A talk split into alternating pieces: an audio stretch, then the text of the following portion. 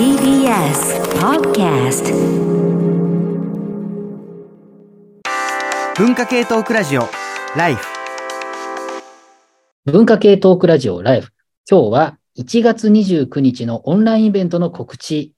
をしたいと思って、えー収録をしております。塚越健二です。よろしくお願いします。そして、えー書評家の倉本沙織さんもいらっしゃいます。よろしくお願いします。はい、お願いします。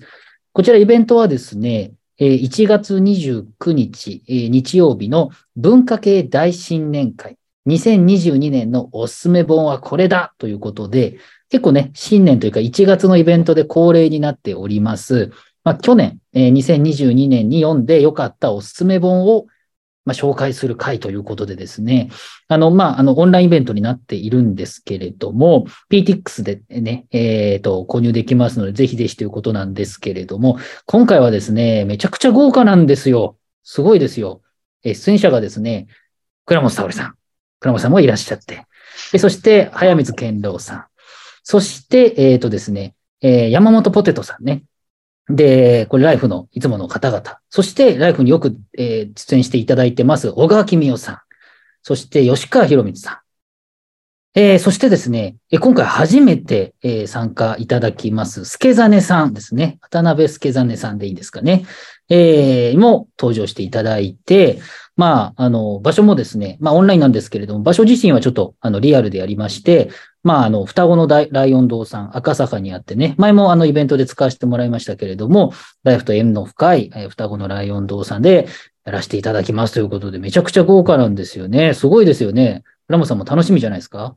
はい 助種さんは毎日新聞のそのじ文芸辞表を担当されていて、すごいこう、私も共同通信の文芸辞表を担当してるんですけれども、もうすごくなんか、やっぱ文芸誌とか、なんかたくさん本読まなきゃいけない、その作業を、なんかこう、共有してるって思っただけでもすごいなんか仲間感が半端なくて。うん。そうですよね。だから、ちょっとね、いろんな話聞けるし、やっぱね、本お詳しいんで、本お詳しいんですなんですけれども、いろんな話聞けるでしょうし、やっぱりね、吉川さんもね、本当にね、たくさん本読まれてますから、どんな話があるのかっていうこともあります。小川さんにもね、いろんなケアを中心とした話聞きたいですし、あの、まあ、早見さんもそうですけど、まあ、2022年もとにかくいろんな本出てるので、ちょっとね、話しようということで、まあ、私も、あの、名前には、出演者の名前には入ってませんけど、最近ちょっと結構、あの、なんていうんですか、あの中に、あの 内側でいろいろやったりしてるので、いるはいるので、もしかしたらちょっと喋ることあるかもしれませんということなんですよね。なのでね、ぜひ皆様、あの、えー PTX から行けますので、えー、Twitter のハッシュタグライフ954で調べていただいても、えーこちら情報ありますので、ぜひ見ていただきたいということなんですけれども、まあ、告知ね、これだけだとね、あの、あれなんで、じゃちょっとだけ、えっ、と、私の話、私がちょっと良かった話もね、あの、本の話もしたいんですけれども、えっと、イベントはですね、先ほど申し上げた出演者の方々が、えっと、5冊本を選んでいただいて、そしてですね、あの、参加された方にだけ、その、なんていうかね、そのおすすめ本の紹介を入れたですね、ブックリストを配布しますので、ブックリストと紹介文、あの、配布しますのでですね、それを楽しみにしていただきたいんですけれども、えっと、私はですね、まあ、いくつかちょっと読んだのあって、何ですかね、あの、さらっと言うとですね、去年、2022年面白かったのは、あの、マキタスポーツさんの私服30年っていう本があるんですよ。これはね、あの、めちゃくちゃ面白かったんですよね。マキタスポーツさんだとね、あの、TBS ラジオだと土曜の夜中にやってる東京ポッド許可局があるんですけれども、ね、出さ、出てますけれども、あの、今回はその自伝的な小説っていうことで、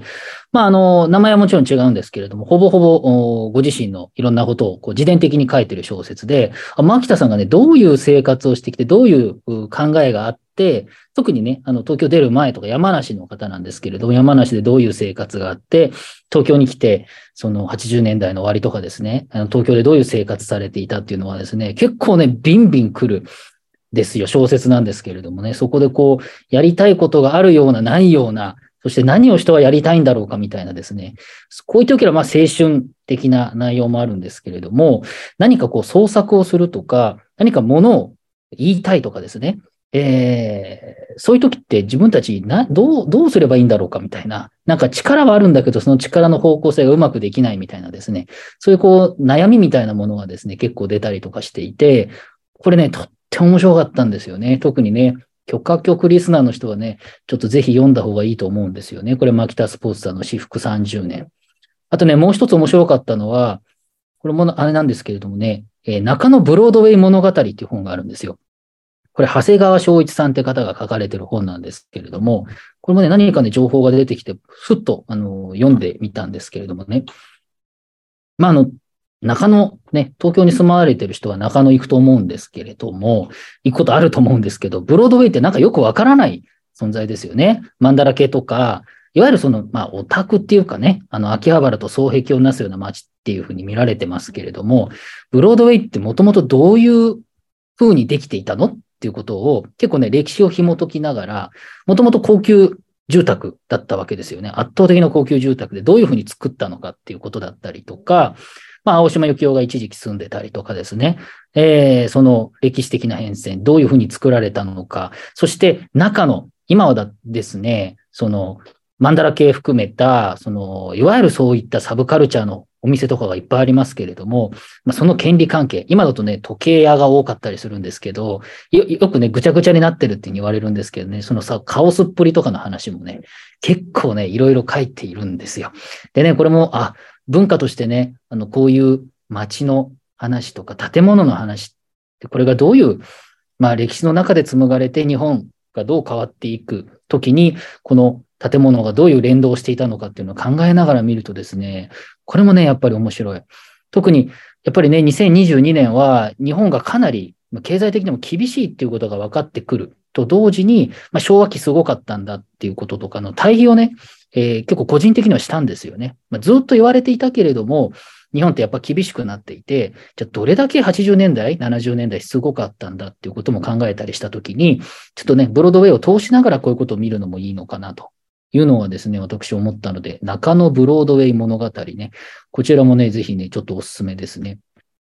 まあ、あと、もう一個だけ挙げとくとですね、こちらはね、あのえー、塚原久美さんって方のですね、日本の中絶っていう本なんですよね。これね、ちくま新書から出ている本です。これは打って変わってね、まあ、その中絶の話で、なかなか、あの、重たいテーマなんですけれども、結構ね、読んでね、衝撃的なというかね、あの、いろいろね、あの、日本の中絶とか、その、経口避妊薬の話とかで、いわゆるこう海外に比べて、あんまり進んでない、こういった、こう、技術的にもいろんなね、問題があったりとか、進んでいないって話よく聞くと思うんですけれども、あのね、中絶のこう、歴史的な、あの、経緯だったりとか、まあ、どういうふうにスティグマが生まれていくんだとかですね。で、日本の状態と、海外との比較で中絶の状況を引いては、まあ、先ほども言ったような日本の状況ですよね。で、もちろん今少子化の問題とかっていうことで、ね、異次元の少子化対策なんていう議論もあったりしますけれども、じゃあ他方で、あの、あまり表に出てこないけれども、中絶の話とかね、え実際これどうなっているんだろうっていう時にですね、この本非常に勉強になったし、ちょっとね、考えること多かったんですよね。そういう意味ではですね、あの、こう、多くの人にね、読んでみるといいんじゃないのかなと思ったので、まあ簡単ですけれども、私、去年読んだ中だと、これ3つともね、まあなんて言いましょうか。あの、そんなに読みやすいっていうんですかね。あの読みやすい本なので、あの、ぜひおすすめだというふうに思っているので、いただければ、参考いただければという感じなんですけれども、これね、これはもう本当にさらっと話しましたけれども、イベントになるとね、これものすごい量の出演者の方々がですね、さらにこう熱入れていろんな話してくれますんで、こんな話聞きたいでしょ？皆さん。わかんないですけど、どうですか？これね、楽しい話、いろんな話聞けますのでね、興味深い勉強になる。読みたくなる。本をいっぱい読みたくなる日になると思いますのでね、1月29日のイベント、ぜひぜひというふうに思ってるんですけれども、えー、聞いていただいている倉本さん、どうですかね？あの、意気込みみたいなものね、あの、出演者としてちょっといただければというふうに思いますけど、まあ、どの本どの本とかって言っちゃうとね、これも本番取っといてって話ですけれども、どうまあ、毎年やってるじゃないですか。どうですか、うんうん、や、なんかやっぱり小川さんが話がむちゃくちゃ うまいなっていうのもあるんで面白いですよね。うんそうそうそう。で、小川さんも、やっぱりその、ただその小説を紹介するじゃなくだけじゃなくって、その社会とのなんかつながりとかそういうことにすごく興味のある方なので、絶対その助真さんとも吉川さんとも話がむちゃくちゃ盛り上がると思うんですよ。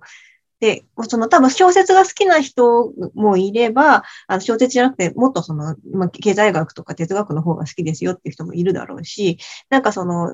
リスナーの人たちはいろんな興味があると思うんですけれども、多分その、どの興味がある人が聞いてもきっと楽しいものになるんじゃないかなっていう期待があります。そうですよね。やっぱりあの、ポテトさんとかが選、選曲じゃないな。選んでくれるのとかすごい興味あるし、あと毎年やっぱ早水さんの選択、せなんか選書、めちゃくちゃ面白い。やっぱり正直知らない、知らない本だらけなんですよ。申し訳ない。ちょっとなんかひねくれてるのとか面白いんですよね。こういうのかと思って、めちゃくちゃ勉強になってね、ああと思って一気に、あの、本をポチったりとかね、買っあ、たりそうそう。とか。あとなんかポテトさんがすごくなんか、のなんか、なんていうのかな。あの、あえて素朴にこう感想とかを口にしてくれるから、私たちもなんか参参入しやすいっていうか、ハードルがこう 上がりすぎないで、あ、いいな、それ面白そうっていうふうにスッと思えるところがすごい。そうですよね。そう、だから、あの、結構ね、今回は、本当に豪華なメンバーだなと思ってるので、うんうどんな話が出るかですし、まあ、オンラインのイベントなのでね、ぜひぜひこれ、あの、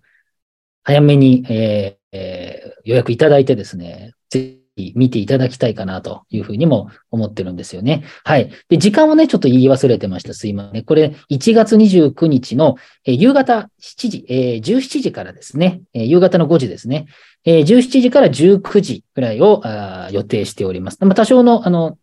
延長はあると思うんですけれども、1月29日の17時から19時、えーオンライン、ズームで配信のイベントとなっているというところですね。えー PTX ですでに、えっ、と、受付中ですので、ぜひぜひよろしくお願いします。日曜日ですね、1月29日。日曜日のまあ夕方っていうことなので、あの、夕方見て、まあ夜には終わっていますので、また、あの、夜なんか別のことをやるってこともできると思うので、えーなかなかいい時間なんじゃないのかなというふうに思うので、面白いと思いますので、ぜひぜひという感じです。はい。以上ですかね。そんな感じですね。